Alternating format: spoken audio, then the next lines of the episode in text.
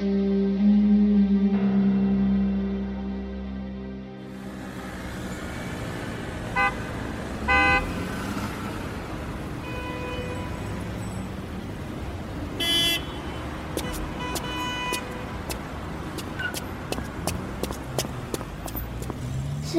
是谁？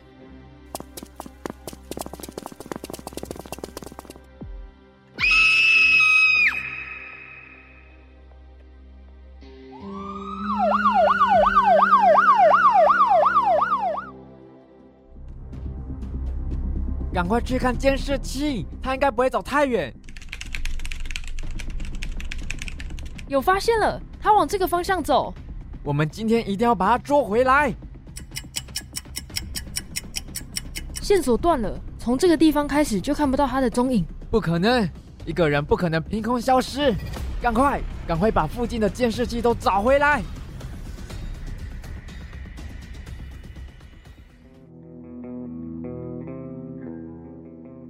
五年前我去世了，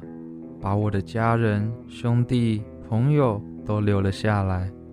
而我变成了鬼魂一样的存在。如果你仔细聆听，死人是会说话的，因为不是所有死亡都是一样的，有些是真实的，而有些只是故事。问题是你相信那些故事吗？死去的那个人真的是你以为的人吗？如果你用心聆听，死人是会说话的。欢迎收听《解密吹哨人》。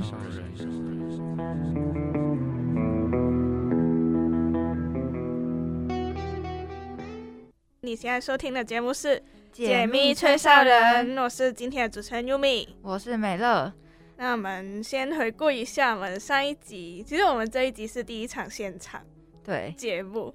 然后我们前几集就是预录预录，然后又撞到招生说明会那些。对，那我们上一集我们讲到的是跟飞机有关的案件，那我们第一个案件讲到的是太阳神航空五二二航班，那这个航班呢，就是它在二零零五年的时候有一架战斗机。他就在雅典上空，就是盘旋了两个小时，然后有空军就飞到附近去看，然后因为他跟呃外面的什么地面上的那些什么讯号塔都没有联络到，然后客机跟他也没有联络到，然后空军就在附近监视，然后就看到驾驶舱里面有一个人影闪过，但其他是很安静的，就是乘乘客他们就坐在那边动都不动，然后就让别人。在想会不会是有劫机，就是有人劫持的那个客机，然后不久之后，那个客机就在希腊雅典北部的山区坠落，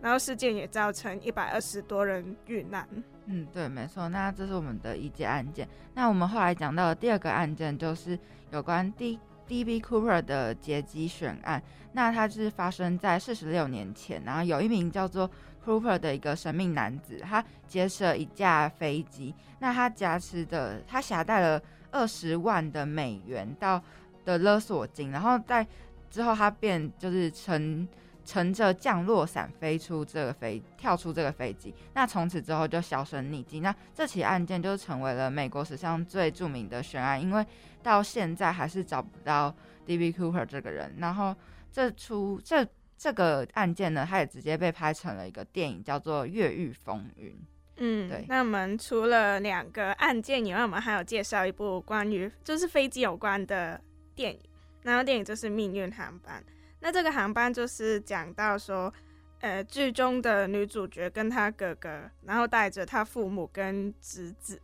就是他们去完旅行之后要回国，然后回去的时候就发现他们呃本来搭的航班就客满。然后航空公司就说，如果你愿意搭到下一班的话，就可以有一些补偿。然后那时候女主角就跟她哥哥再带着她的侄子，就搭乘下一班的航班。然后就是呃那个蒙特哥巴巴航班。对，没错。那飞机起飞过不久，他们就突然遇到一个很强烈的乱流。那当时其实因为没有造成什么样的损害，那接下来就是它的航程都是很平静，但。没想到，当他们落地的时候就被大批的警方包围。后来他们才发现，原来这个八二八航班，它其实在起飞过后没多久就已经离奇失踪了。那就是他们在回到现在的时候，已经是五年之后。那飞机上的乘客他们都已经其实已经被外界认定是死亡。那机上他的所有乘客他们都很努力的去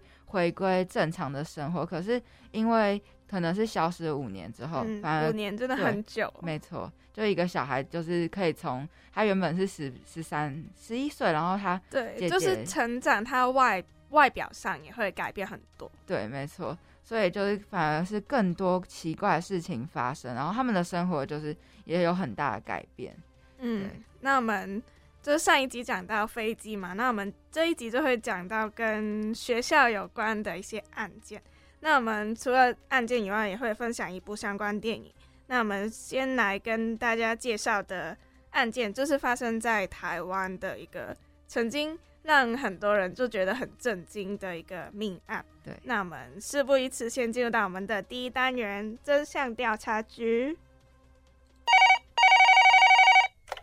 这里是警察局，请说。我不知道我在哪里，但是好像是在一个小学附近。小姐，请告诉我你位在哪里？警察先生，请快一点，请快点来救我！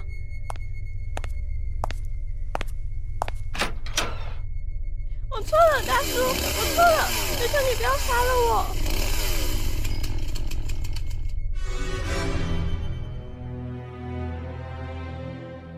想厘清真相，就交给真相调查局。那欢迎来到我们的第一单元真相调查局。那这个案件呢，发生在一九九四年的十月十五号上午。那在北市的内湖区的一个国小，他刚举办完校庆的园游会，这位女老师吴小慧，她就向同事说还要下楼到停车场洗车，之后就再也没有看到她的身影。那下午呢，有一名男老师骑机车到停车场，见到铁卷门前停着一部车，然后车辆是发动的，车门却打不打开，但是没有看到人。这位男老师他就继续往里面骑，结果他就惊见一具女尸，然后吓到吓得他赶快通报警方，而且他是在学校发现对尸体，就更加会让人觉得很恐怖，很恐怖。对，然后那时候就是警察局一接到那个报案之后，就马上冲到现场。然后当时老师的，就是被发现的时候，他是全身赤裸的，然后就校方那边就马上看到，因为可能他们也没有接触过这样的事件，事。就马上找东西盖上他的尸体。然后后来就是听到的，就是其他老师听到也过去看到底发生什么事，就八卦一下这样子。因为那时候就之后事件发生之后，就有一些见证组的人就说，其实他们因为对于这些现场的观念比较薄弱，他们可能觉得这样子是保护、护他，保护他，尊重他，对因为毕竟死他已经离那个离世了，然后他们嗯就想要盖住他的脸，就是做一些比较有人情的举动，举动，但没想到嗯就破坏了现场。对，这会影响到后面的调查。对，那我们那个法医他就是他就是监视人员，他当初也是，就是他带领监视人员到现场的时候，他就看到这个吴小慧他的他在停车格旁边，然后有放着他本来就是说他要去洗车的一些工具，那这些就是地板上就是有就是有拖痕，有十大概十公尺的拖行的一个痕迹，那他的衣服呢就是被脱下，然后被丢到附近，然后他的双脚是张开，然后内衣是被就拉到颈部。更诡异的是，就是他的脸上就是被涂了，就是被盖了一层厚厚的那个泥土给盖着。那这个警方就研判，这个歹徒应该是先用洗车的水提，那他提一个水，然后再拿土再放下去搅拌，然后再像小朋友玩泥巴的方式，把这些泥巴盖在嗯，我们被害人的就像那种沙滩玩沙，然后沾水那种。，对嗯。那种感觉。然后后来就是那些监证，就是监视人员也说，因为他这种杀人手法就是很特别，也很嗯少人会这样子。然后他们在停车场的地上就发现一层很厚的灰灰土，然后所以他们就觉得鞋印也可以成为他们比较重要的线索。可是后来他们一直就是把全校老师的鞋印都有去比对，就没有找到一个是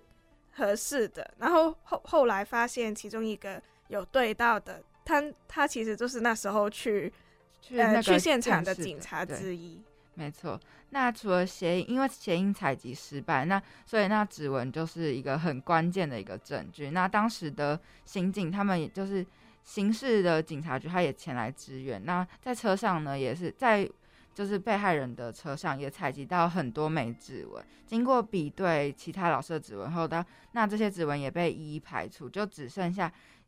两到三枚的指纹是不是学校老师的，还有他在他的车子的左后方的车窗上的那个掌纹都没有比对出来是学校老师。嗯，就是他们资料库都没有找到一个是合适的，对，因为那些指纹比较小，就看起来像小朋友，就不是大人的。然后他们那时候，因为他们政府是没有未成年的档案，就是指纹上面的档案，所以也不不能比对那一种小的指纹。但没想到这种小的指纹，就是他们之后破案的很关键的呃线索之一。没错，那法医他其实也在吴小慧的口中就是塞满的土上，然后发现其实吴小慧她是在她在土被盖到盖满她的脸前，她是还活着的。她其实也想要呼吸，但她也想要呼救，但是因为那些就是。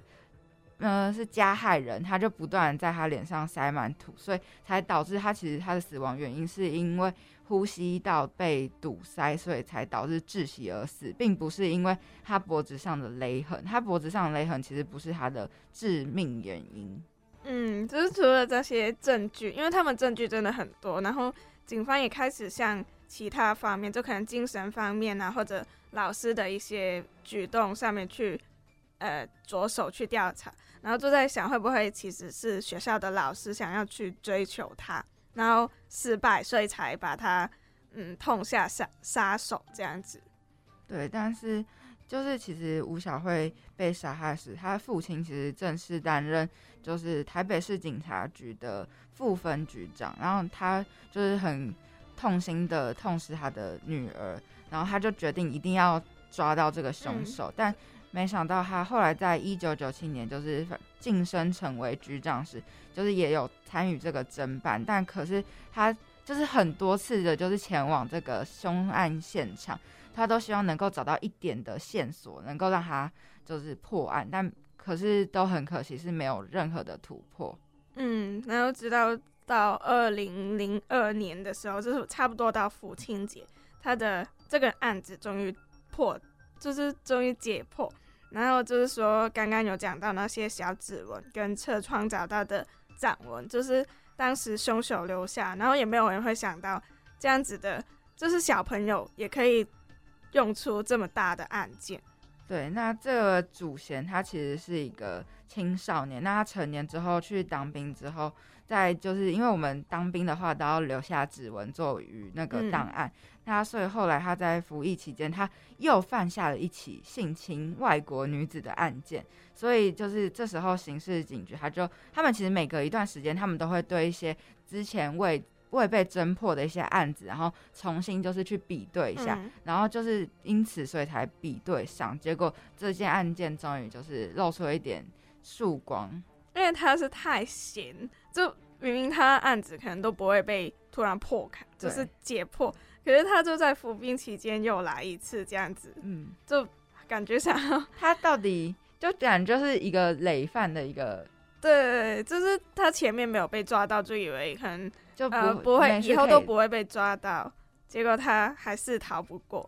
然后后来，因为那时候他们刑事局查到的案件，呃，当时那个男生他是二十三岁，但八年前的话，他就刚好十五岁，就是他们未成年的年龄，所以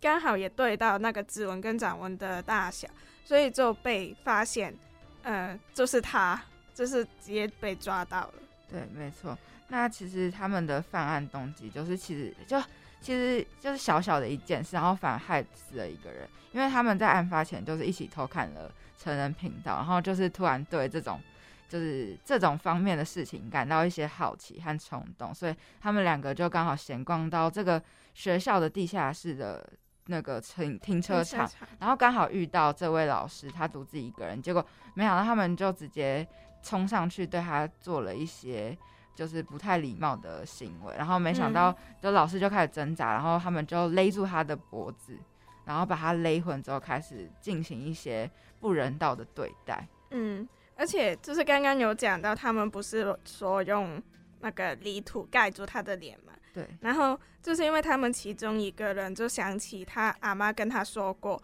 呃，人死后如果遮住脸的话，就不会被鬼魂抓到。然后他就是因为这一句话，然后他就直接就地取材，看到什么就拿什么，就看到水，看到泥土，就直接混在一起，就放到老师的脸上。所以最后其实他就是他，呃，很多人觉得他是还没死的，可是就是因为盖上那个泥土，让他呼吸不了，所以才去世。对，然后这两个人呢，他其实犯案之后，他就。反而开，他还开着这位老师的车子，然后想要逃离这个现场，但因为他们其实不会开这样的手排车，所以他们后来就是弃车逃走。所以他们当时，而且他们当时其实没有算没有性侵，他只是猥亵了这位被害人，然后所以难怪只会采集到他的唾液，并没有采集到。就是他们还没有想到可以做些什么，因为年纪太小，也不可能联想太多之类。对。那就是我们讲到这边，相信大家已经对这吴小慧老师的命案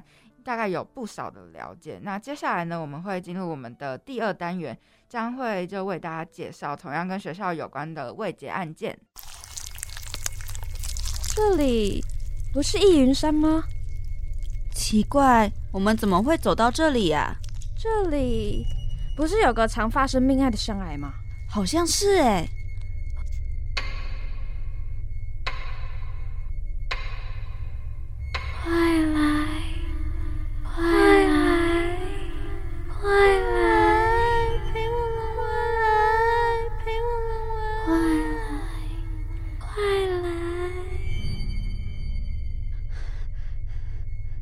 你们是谁？我们来自明日深渊。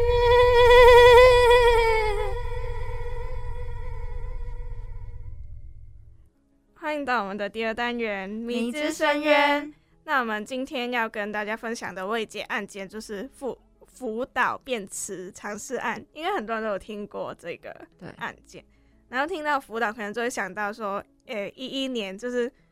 呃大概十年前的那个那个海啸，对，那个海啸，然后核电核泄漏事故，对，很难念的那个，对，就是反正就是核废料泄。就大家都知道了，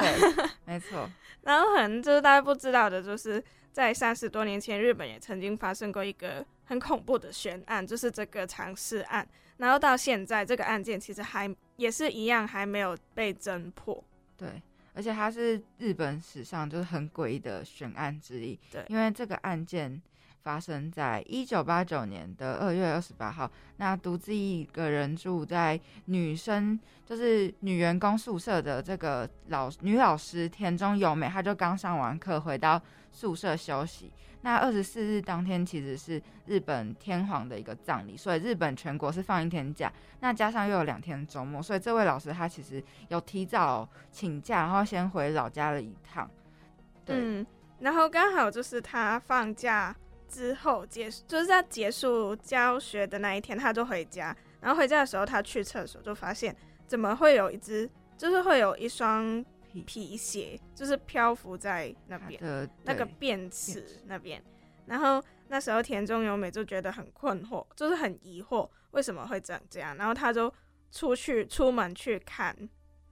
对，没错。那因为那时候他其实住的是就是独立一间，然后有独立卫浴的一个宿舍。那这个宿舍其实十分简陋，它的卫生间的下面就是我们的蓄便池。那蓄便池中就会有一个 U 型的管道，它就是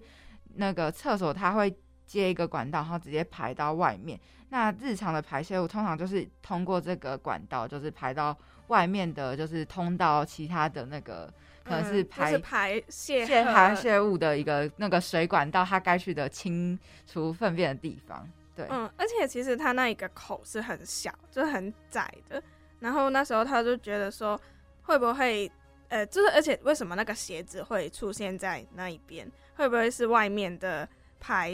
排污口盖子被打开，对然后有人把鞋子丢到那一边，所以才会看到。然后那时候他就很，就是突然很大胆，就跑到外面去看，呃，想说去看那个化粪池到底发生什么事，对，结果一看了之后，发现天哪，那吓死了，吓死了，不是只是一双一只鞋子而，是一双人腿。那他瞬间，他瞬间当然被吓得就是尖叫起来。那他就是引，就是他的尖叫就是引起了住在隔壁的男同事注意。那他就赶快出来看发生什么事。结果经过他们两个就是再三确认，确定他们看到的不是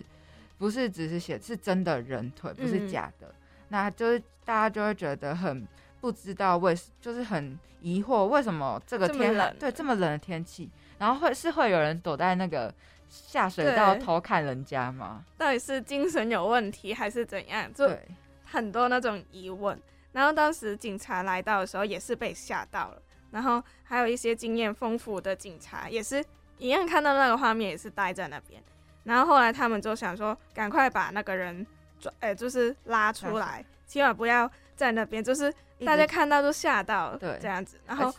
可是他就就是一直没有办法把他拉出来，就好像有东西卡在那边。而且因为那个口真的很小，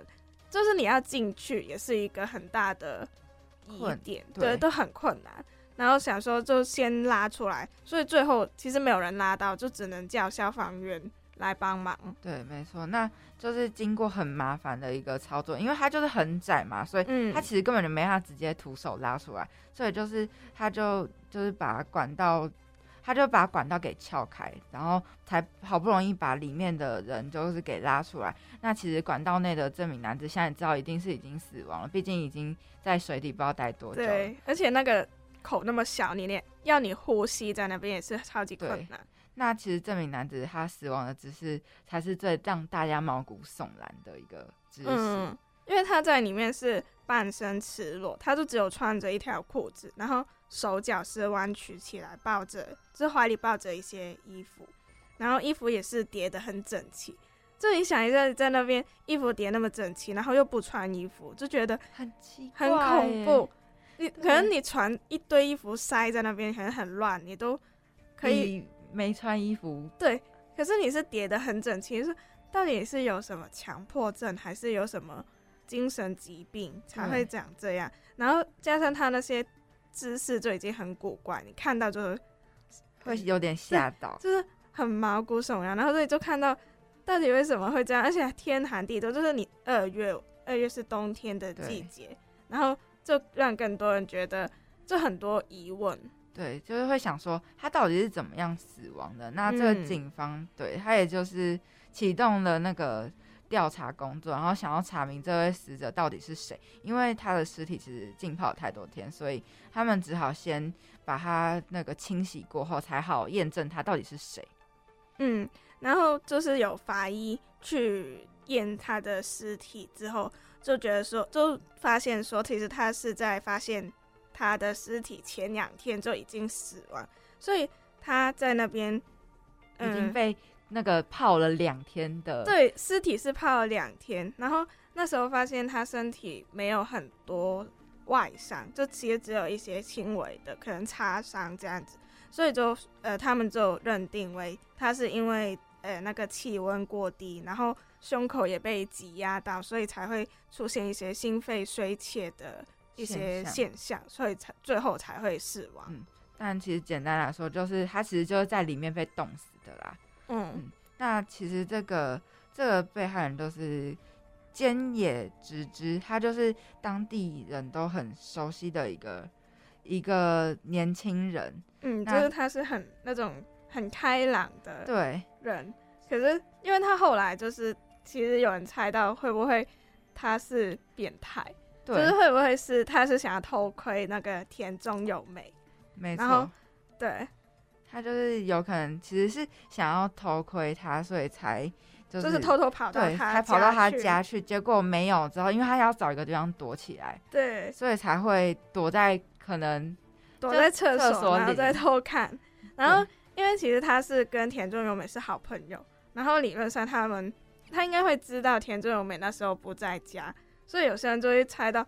还是他也是呃要跑到他家躲一段时间去偷窥，可是就有点矛盾这一面。嗯对，没错，那就是有可能就是，可是他也是有人说他可能只是普通有事出门，但是因为也没有，就是他看起来又有点像自杀的感觉，嗯，对，所以也是有人说他有可能是自杀，可是又在他附近找到一台，就是在几公尺以外的河边，然后有看到就是他的他的车子，而且车子是还没有把钥匙拔下来的，嗯，还在还放在那边。对，所以就感觉他好像不是就是刻意，因为通常你会，如果你是有意的话，你应该会把就是收好，会收好，会关下来。可是他没有关，他就是突然就是不见，就不在他车上，但车子的东西都还放在上面。嗯，对，所以所以他们就有些人觉得，可能他只是普通出门，可能买个东西还是什么的，反正就没有那种自杀的迹象。然后后来就有人解释，就是有人问说，那要怎么解释他另外一双鞋是在几百米、几百米以外的河边发现？因为自杀有其实很多选择，为什么一定要到那种那么脏的地方自杀？对，所以就有另外还有一个人，也有一种人的解释是，他们觉得是他杀案件，他并不是自杀，他是被有心人士把他抓，把他在别的地方杀害之后，把他藏尸在这个就是我们粪便池的 U 型管中。那其实，在这个案件的一些取证工作，就是也是很重要，但是。就是必须要保护现场不会破坏，但是因为嗯他这个案件就是他没如果没有破对他没有破坏现场，他就根本就没办法拉不出来。对啊，而且它其实那个口真的很小，它好像是二十二十厘米嘛。对我记得它前面是二十厘米，这很小，你那么小的洞，连你的头进去、啊，就已经就是没有了，你肩膀进去不可能吧？所以就不知道他到底是怎么样被塞进去的。对，就是他整个整个发现的方式跟他所有东西都很奇怪，就是没有东西可以解释说他要怎么进去，然后为什么要进去。对，然后而且当时就是有警方就是觉得，呃，很多就是对，因为对这个案件也不熟悉，然后要处理手法也不同，所以他们就觉得说还是存在很多的疑点，然后也不排除其实他真的是偷窥致死的。对，对，没错。那其实，在就是日本的历史上，就是这种就偷窥案件，就是也像是类似这种案件也是蛮不少啦。像是一九九零年的时候，他其实在东京的公共厕所便池内都是也有遗体事件这样，所以这些案件的偷窥者就是就是常常会躲在那种狭小的一些沟渠里面进行偷窥，所以就是像如今也没法证实他到底是。因为他就是有被人家说是阳光小的小伙子，所以就到底是真的是心理变态，还是被人家杀害丢进去，就我们无从得知啊。嗯，但是就是对于当地的民众跟死者的家属，也就是管，他名字也是很很难难念，对，管野剑之，哎，应该是那个是菅野剑吗？应该是奸吧。好了，反正呢，好，那我们就讲这这名死者。嗯，这位男子，对，就是他跟他的家，就是他的家人也是很难接受，就是说为什么案件那么快就呃结束，就是根本没有找到真相怎么样的，然后他们就结案什么，然后后来因为有太多声音觉得很多不合理，然后就要求警方说一定要重新调查这个案件。然后就在一个月之后，日本又发生一个重大的案件，就是女子高中生在水泥埋尸案。嗯其实跟这个也是很相似的、很类似的形式。然后因为那个作案手法也是非常残忍，对社会的影响也是很大。加上他是一群没有成年的呃少年去犯罪，就在很多经验跟以前的历史上就很少看到这样子的做法。所以就让这个热度，就让这些案件的热度马上炒起来，然后甚至盖过那个菅野直之的直之的死亡案件。对，没错。那最后还是他还是只好以就是偷窥致死结案。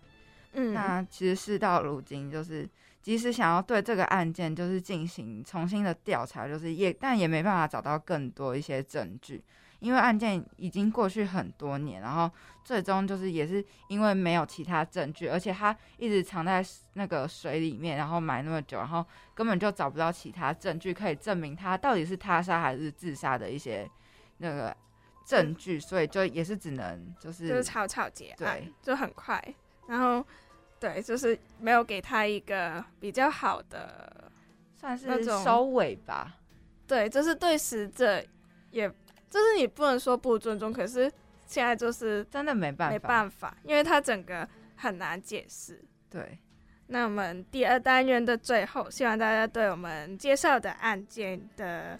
内容会有更多了解，也会知道更多他事件的始末。那我们这一集的广播剧是关于呃一部叫《熔炉》的电影，是一部韩国电影。那我们之后就会跟大家介绍相关的情节。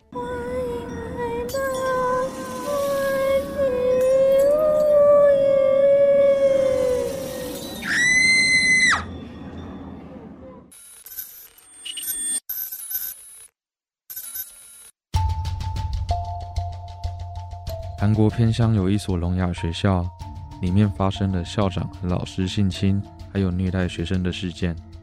来自首尔的美术老师与人权组织成员因此联手，希望为孩子们发声，讨回公道。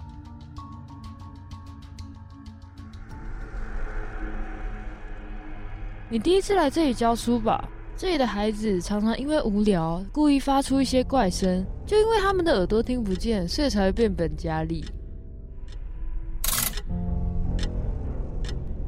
他说过，如果我告诉别人，他会杀了我。那天放学后，我和佑利一起到操场玩耍。忽然，佑利说要去上厕所。我看他过了一段时间都还没回来，就回到学校去找他。然后看到校长好像叫我过来一下，他把我带到了校长室。当时电视打开着，我看到了一个男人和女人赤身裸体的画面。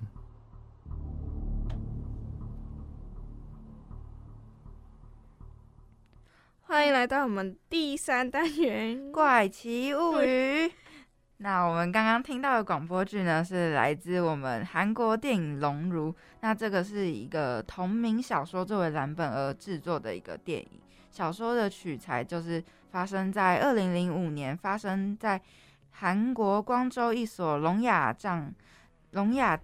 障碍人的一个学校，它发生的真实案件。这个小说呢，是由韩国的女作家孔之勇参考真实事件所改编后，它就是讲述了这个虚构的一个地方叫做雾津。那它的摸索一个偏乡的聋哑小学里，就是有数名男女学生，他长期被校长啊还有老师的一些侵害和虐待的一个故事。嗯，然后当时电影就是上映不久，就让整个韩国社会就轰动，就很多人关注，然后就也成功唤醒了外界关注这个性侵跟暴力对待的案件，就是在光州仁和聋哑学校的案件。然后加上那些，因为很多人关注，然后舆论压力也让警方开始感到，就是他他们要正视这个案件，就成立了专责小专责小组，然后就重新展开调查。然后除此以外，这部电影也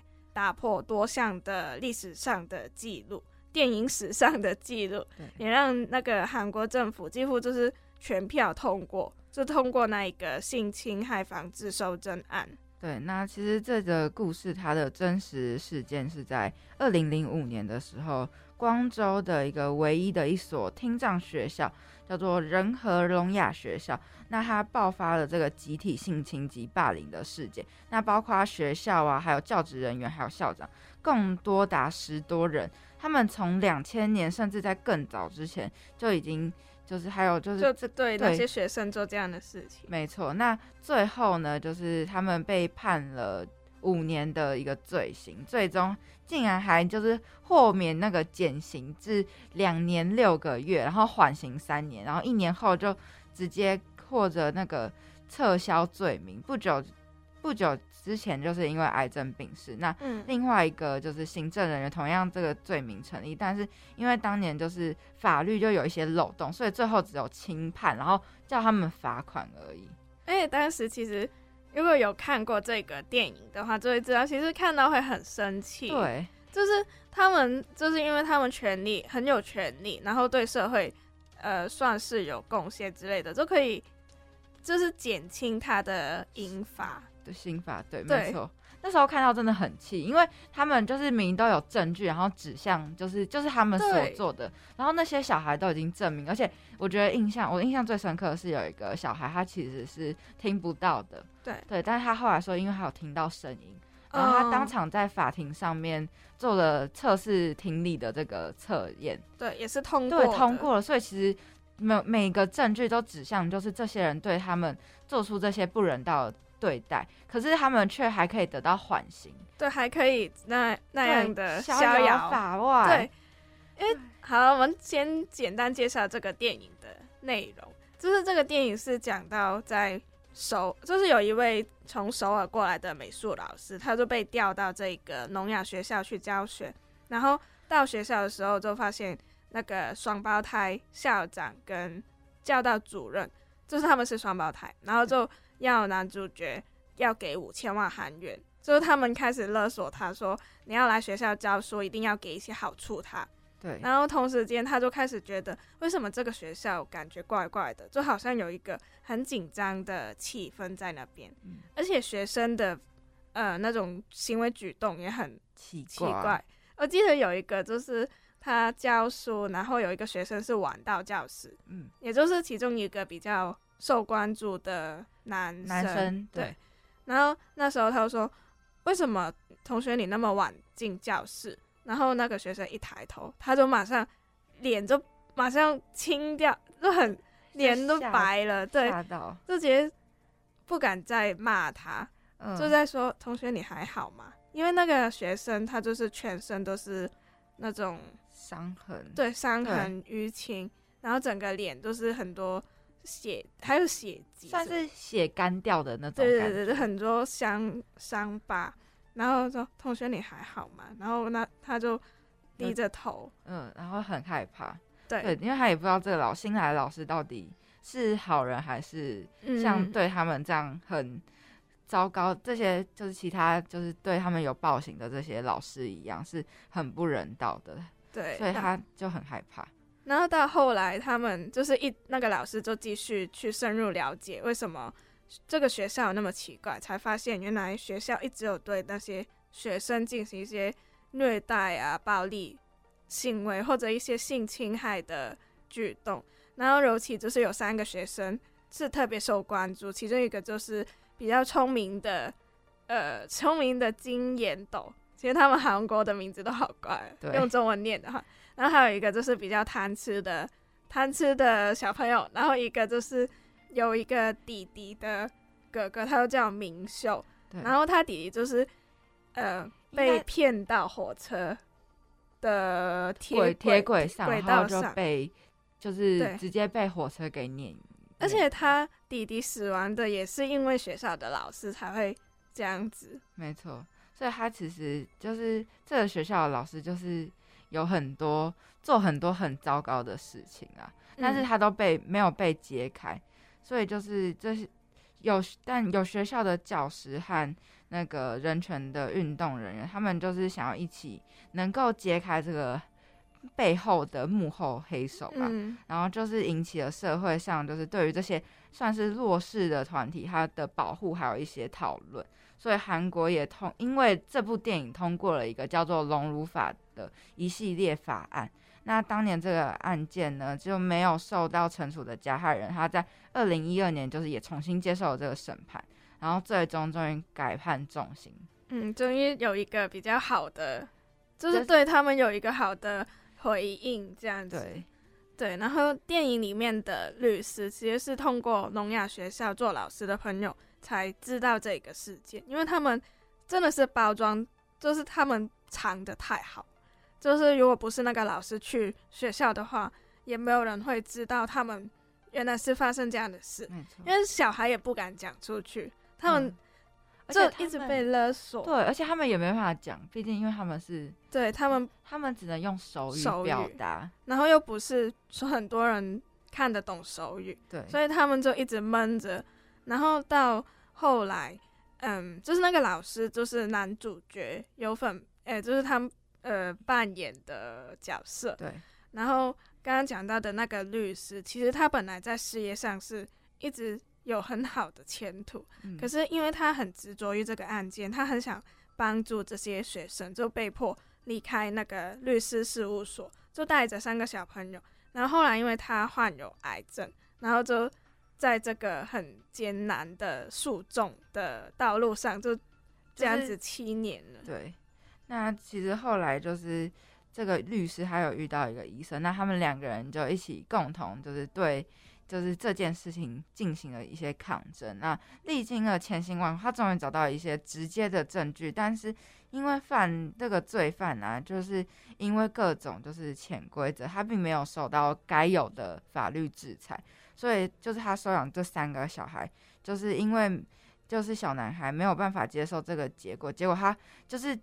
就是直接拖着他算是抓着那个其中一个对他有实施暴行的老老师师，对，然后他就直接把他抓去那个火车铁轨，然后像他的那个弟弟。一样，然后嗯。对，就是两个人就在火车铁轨上面丧命了，嗯，对，而且那个小朋友其实他是，我觉得他是很勇敢，就是需要很大的勇气才可以这样子，因为他之前其实是很怕那个老师，没错，他怕到就是老师走过来，他就已经在发抖，嗯，然后他现在还敢，就是他真的很生气，为什么社会社会对他们那么不公平？就是对那些有地位、有权利的人就很好，可是对他们这些相较弱势的人就完全没有重视，然后又没有给他一些帮忙，实际上的帮忙。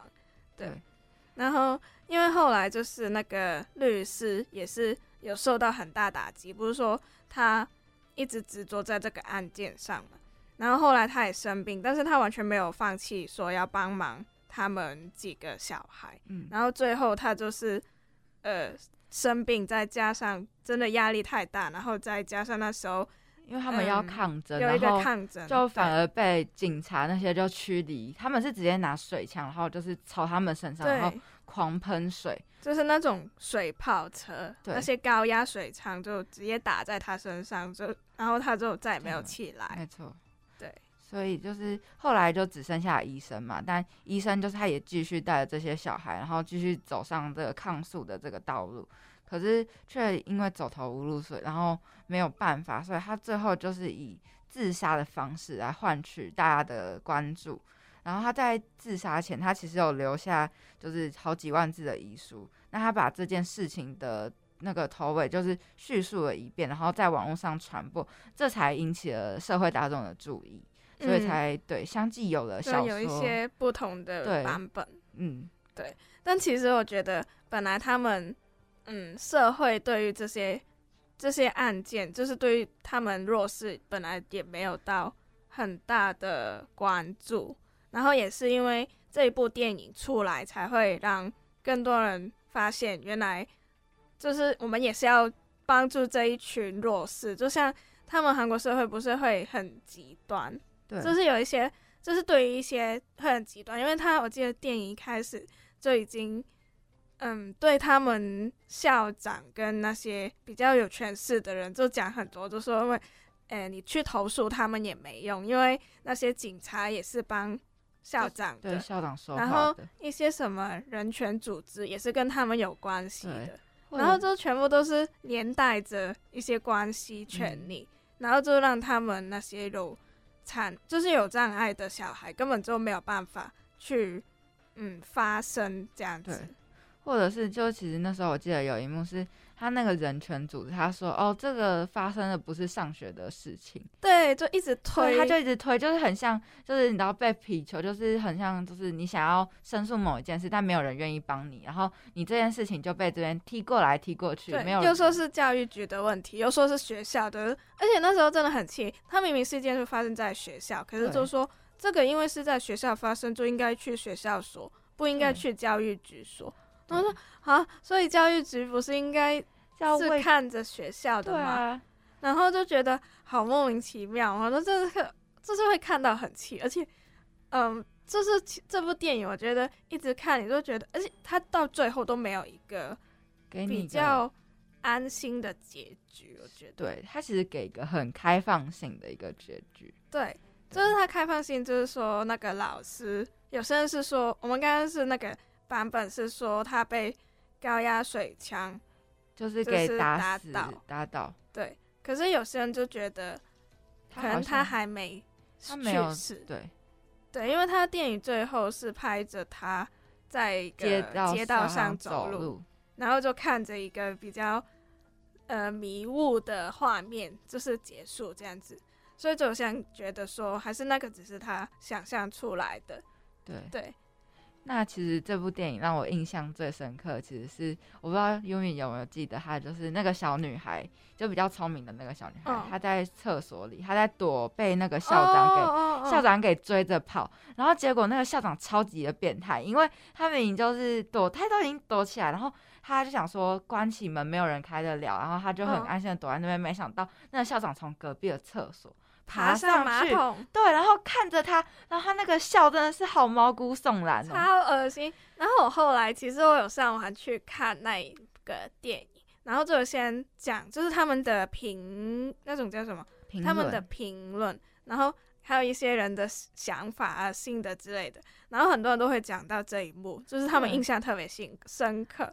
然后我个我觉得最好笑是有一个说，呃，那个拍就是当校校长的那一个演员，他拍完那一部电影之后，电影上映之后，他走到街上，别人觉得他很恐怖。我也觉得他很恐怖，他的脸就很恐怖啊，你不觉得吗？就是如果他在我面前经过，我会觉得，嗯、你是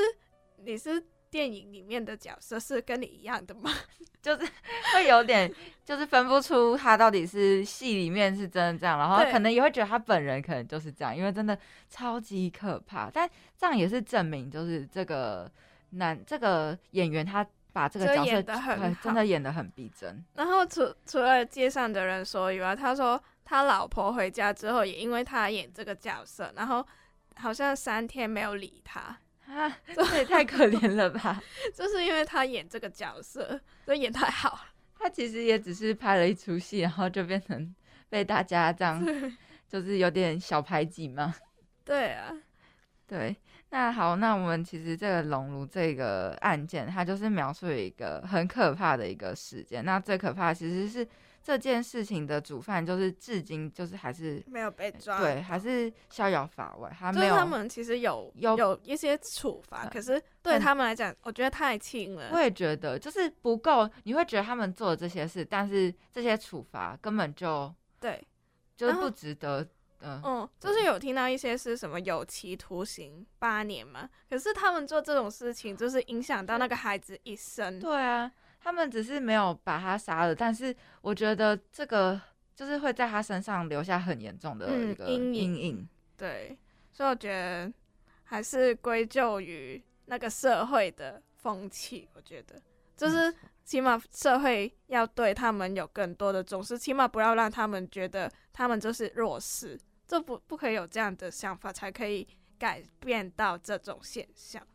对，对那其实我们分享了《熔炉》这部电影，还有前面介绍的一些相关于学校一些的相关案件。那希望大家对这些犯罪事件呢，还有韩国的社会有更多的认识。那我们也顺便预告一下下，我们的下一集就是会谈的案件是跟密室有关的案件。那我们今天的节目也来到尾声，希望大家会喜欢我们的内容。那你刚刚收听的节目是《解密吹哨人》，我是主持人优米，我是美乐。我们下周见，拜拜拜